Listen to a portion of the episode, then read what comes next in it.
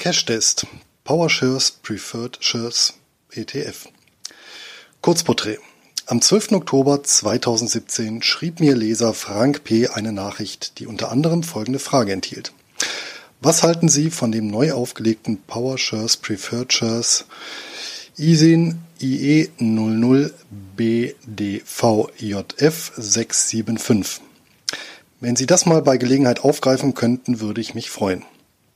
Der Bitte komme ich hiermit gerne nach. Wie ein Blick auf die entsprechende Seite der Emittentin verrät, wurde der PowerShares Preferred Shares äh, UCITS ETF, so der komplette Name, am 14. September 2017 aufgelegt. Handelbar ist der in Irland beheimatete Exchange Traded Fund ETF unter obiger ISIN an der London Stock Exchange, was sich später noch als wichtig erweisen wird. Was für Informationen lassen sich sonst noch aus dem Namen ableiten? Bei der Emittentin handelt es sich um die unabhängige Fondsgesellschaft Invesco, welche eine Vielzahl von ihr aufgelegte ETFs unter der Marke PowerShares vertreibt. Der Namenszusatz UCTIS wiederum steht für Undertakings for Collective Investments in Transferable Securities. In Amtsdeutsch Organismus für gemeinsame Anlage in Wertpapieren, OGAW. Hierunter fallen Investmentfonds, die entsprechend einer EU bzw. der OGAW-Richtlinie reguliert und beaufsichtigt werden. Zu guter Letzt weist der Mittelteil auf den Investitionsschwerpunkt des ETF hin. Preferred Hierbei handelt es sich um hybride Wertpapiere, ausgestaltet als Zwitter mit den Merkmalen sowohl von Aktien als auch Anleihen. Übersetzt wird der Begriff selbst in Fachmagazinen ebenso gerne wie falsch mit Vorzugsaktie. Technisch sind Preferred Shares nämlich am ehesten mit Genussscheinen deutschen Rechts vergleichbar. Ein Preferred Share habe ich nebst grundlegender Informationen bereits in einem früheren Blogbeitrag vorgestellt. Weitere Details zu diesem in angelsächsischen Ländern weit verbreiteten und vielfältigen Instrument, allein in den USA existieren mehrere tausend Papiere mit einer Kapitalisierung von über 100 Milliarden US-Dollar, habe ich in Kapitel 9 von Bargeld statt Buchgewinn ausgeführt. Schauen wir uns nun den PowerShares Preferred Shares UCITS ETF im Detail an. Historie und Kennzahlen. Beworben wird der ETF von der Presse als erster börsengehandelter Fonds in Europa, der ein zielgerichtetes Engagement in Preferred Shares ermöglicht. Das ist meinem Kenntnisstand nach auch korrekt. Investieren können Anleger allerdings schon seit Anfang 2008 in den transatlantischen Bruder-ETF PowerShares Preferred Portfolio. Faktisch handelt es sich bei beiden ETFs um Zwillingsbrüder, die durchweg die gleichen Merkmale aufweisen, einschließlich Anlagen, Gebühren und Währung. Auch replizieren beide einen deckungsgleichen Index der Bank of America Merrill Lynch, der das Segment der Preferred Shares marktbreit abbildet. Das hat den großen Vorteil, dass Anleger mit dem PowerShares Preferred Portfolio ETF auf eine repräsentative, fast zehnjährige Kurshistorie zurückgreifen können, anhand der die neue Emission besser eingeschätzt werden kann. Aus diesem und einem weiteren Grund, auf den ich später eingehen werde, möchte ich mich nachfolgend der US-amerikanischen Fondsvariante widmen. Die Aussagen gelten jedoch, sofern nicht anders vermerkt, ganz analog für die europäische Neuemission. Vorab noch ein Wort zu Invesco. Gegründet wurde das Unternehmen mit Sitz in Atlanta inmitten der großen Depression im Jahr 1935.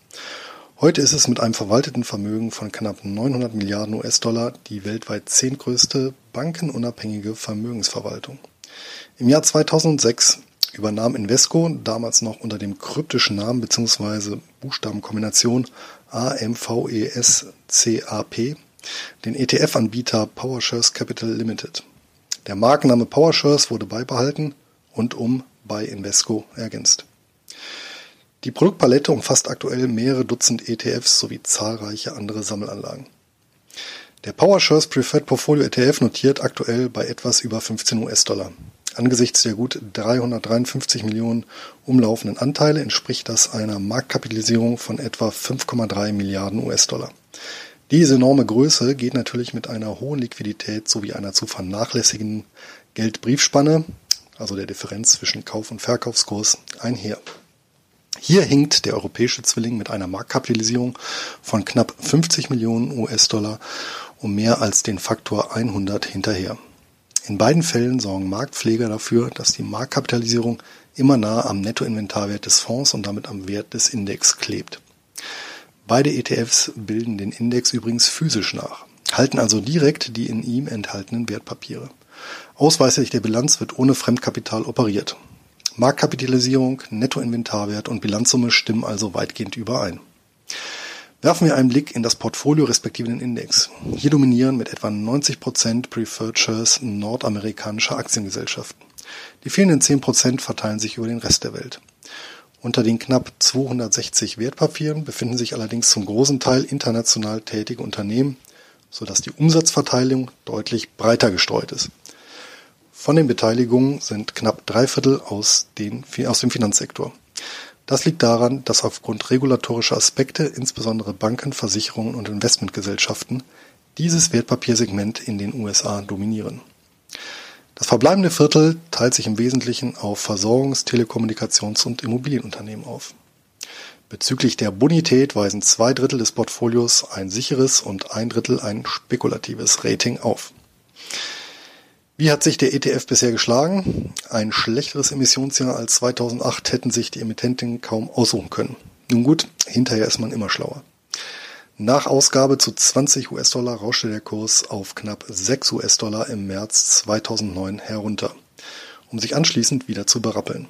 Seit 2010 pendelt er sehr konstant zwischen 14 und 15 US-Dollar. Dabei wurden durchgehend Ausschüttungen getätigt, auch zum Höhepunkt der Finanzkrise. Die zwischenzeitigen Kursverluste in Höhe von knapp 70 Prozent waren dabei dem hohen Anteil an Finanztiteln im Depot geschuldet. Die Dividende wurde übrigens im gleichen Zeitraum um lediglich 40 Prozent gekürzt, nachdem sie zuvor angehoben worden war. Kondition und Besteuerung. Die ETFs sind ausschließlich über ihre jeweiligen Heimatbörsen, die New York Stock Exchange AK in den USA sowie die London Stock Exchange in Großbritannien handelbar. Hier verfallen die jeweils üblichen Gebühren an. Allerdings mit einem bedeutenden Unterschied. England hat nach der kostspieligen Beteiligung am Siebenjährigen Krieg im Jahr 1765 ein Stempelsteuergesetz erlassen, welches auch für Börsengeschäfte galt. Dieses Gesetz sollte wenige Jahre wieder, später wiederum mitentscheidend für die Erklärung der amerikanischen Unabhängigkeit werden.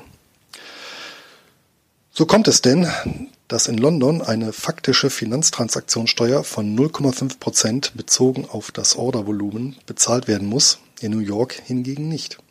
Die britische Stempelsteuer wird übrigens bei Kauf und Verkauf sowohl auf der Seite des Käufers wie des Verkäufers erhoben.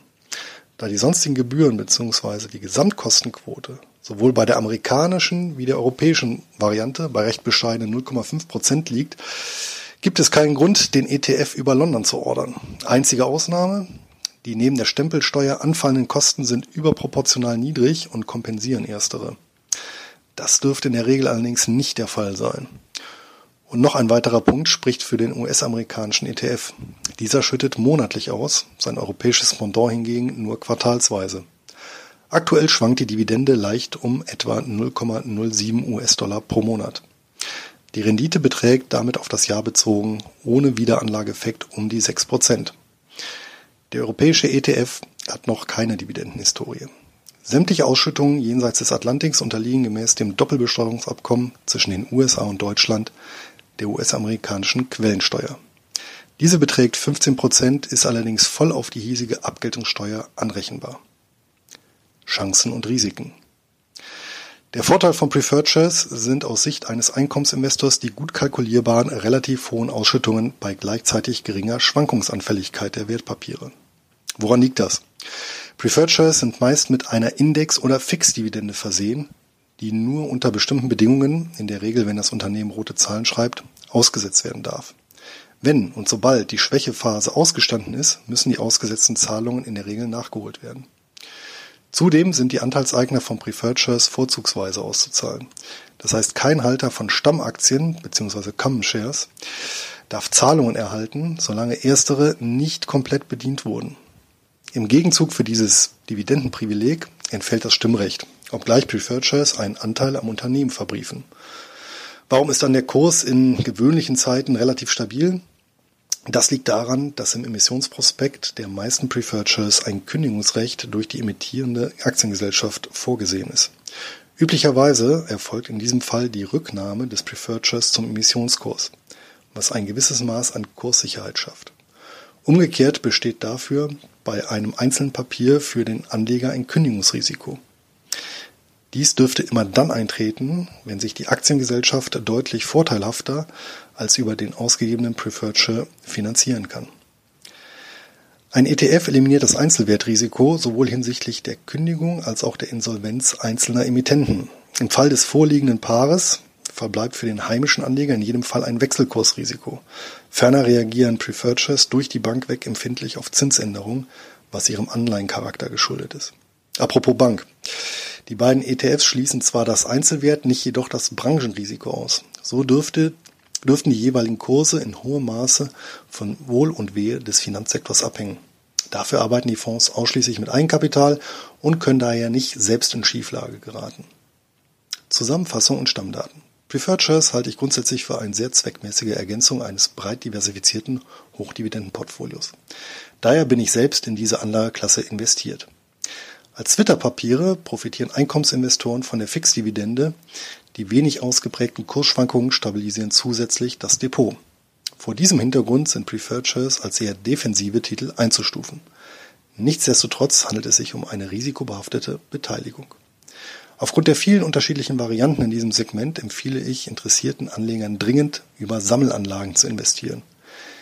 Wer sich an dem traditionell hohen Anteil an Finanzwerten nicht stört, für den dürften sich die entsprechenden ETFs von PowerShares als geeignete Basisanlage erweisen. Ich würde dabei das US-amerikanische Original bevorzugen. Handelbar ist der PowerShares Preferred Portfolio ETF, wie erwähnt, über die New York Stock Exchange ARCA. Das Börsenkürzel lautet PGX. Wer die europäische Variante ordern möchte, kann dies über die London Stock Exchange und die ISIN IE 00BDVJF 675 tun. PS, es existieren auch Sammelanlagen, die ausschließlich bzw. gezielt in Preferred Shares außerhalb des Finanzsektors investieren. Sofern gewünscht, stelle ich eine solche Anlage gerne vor.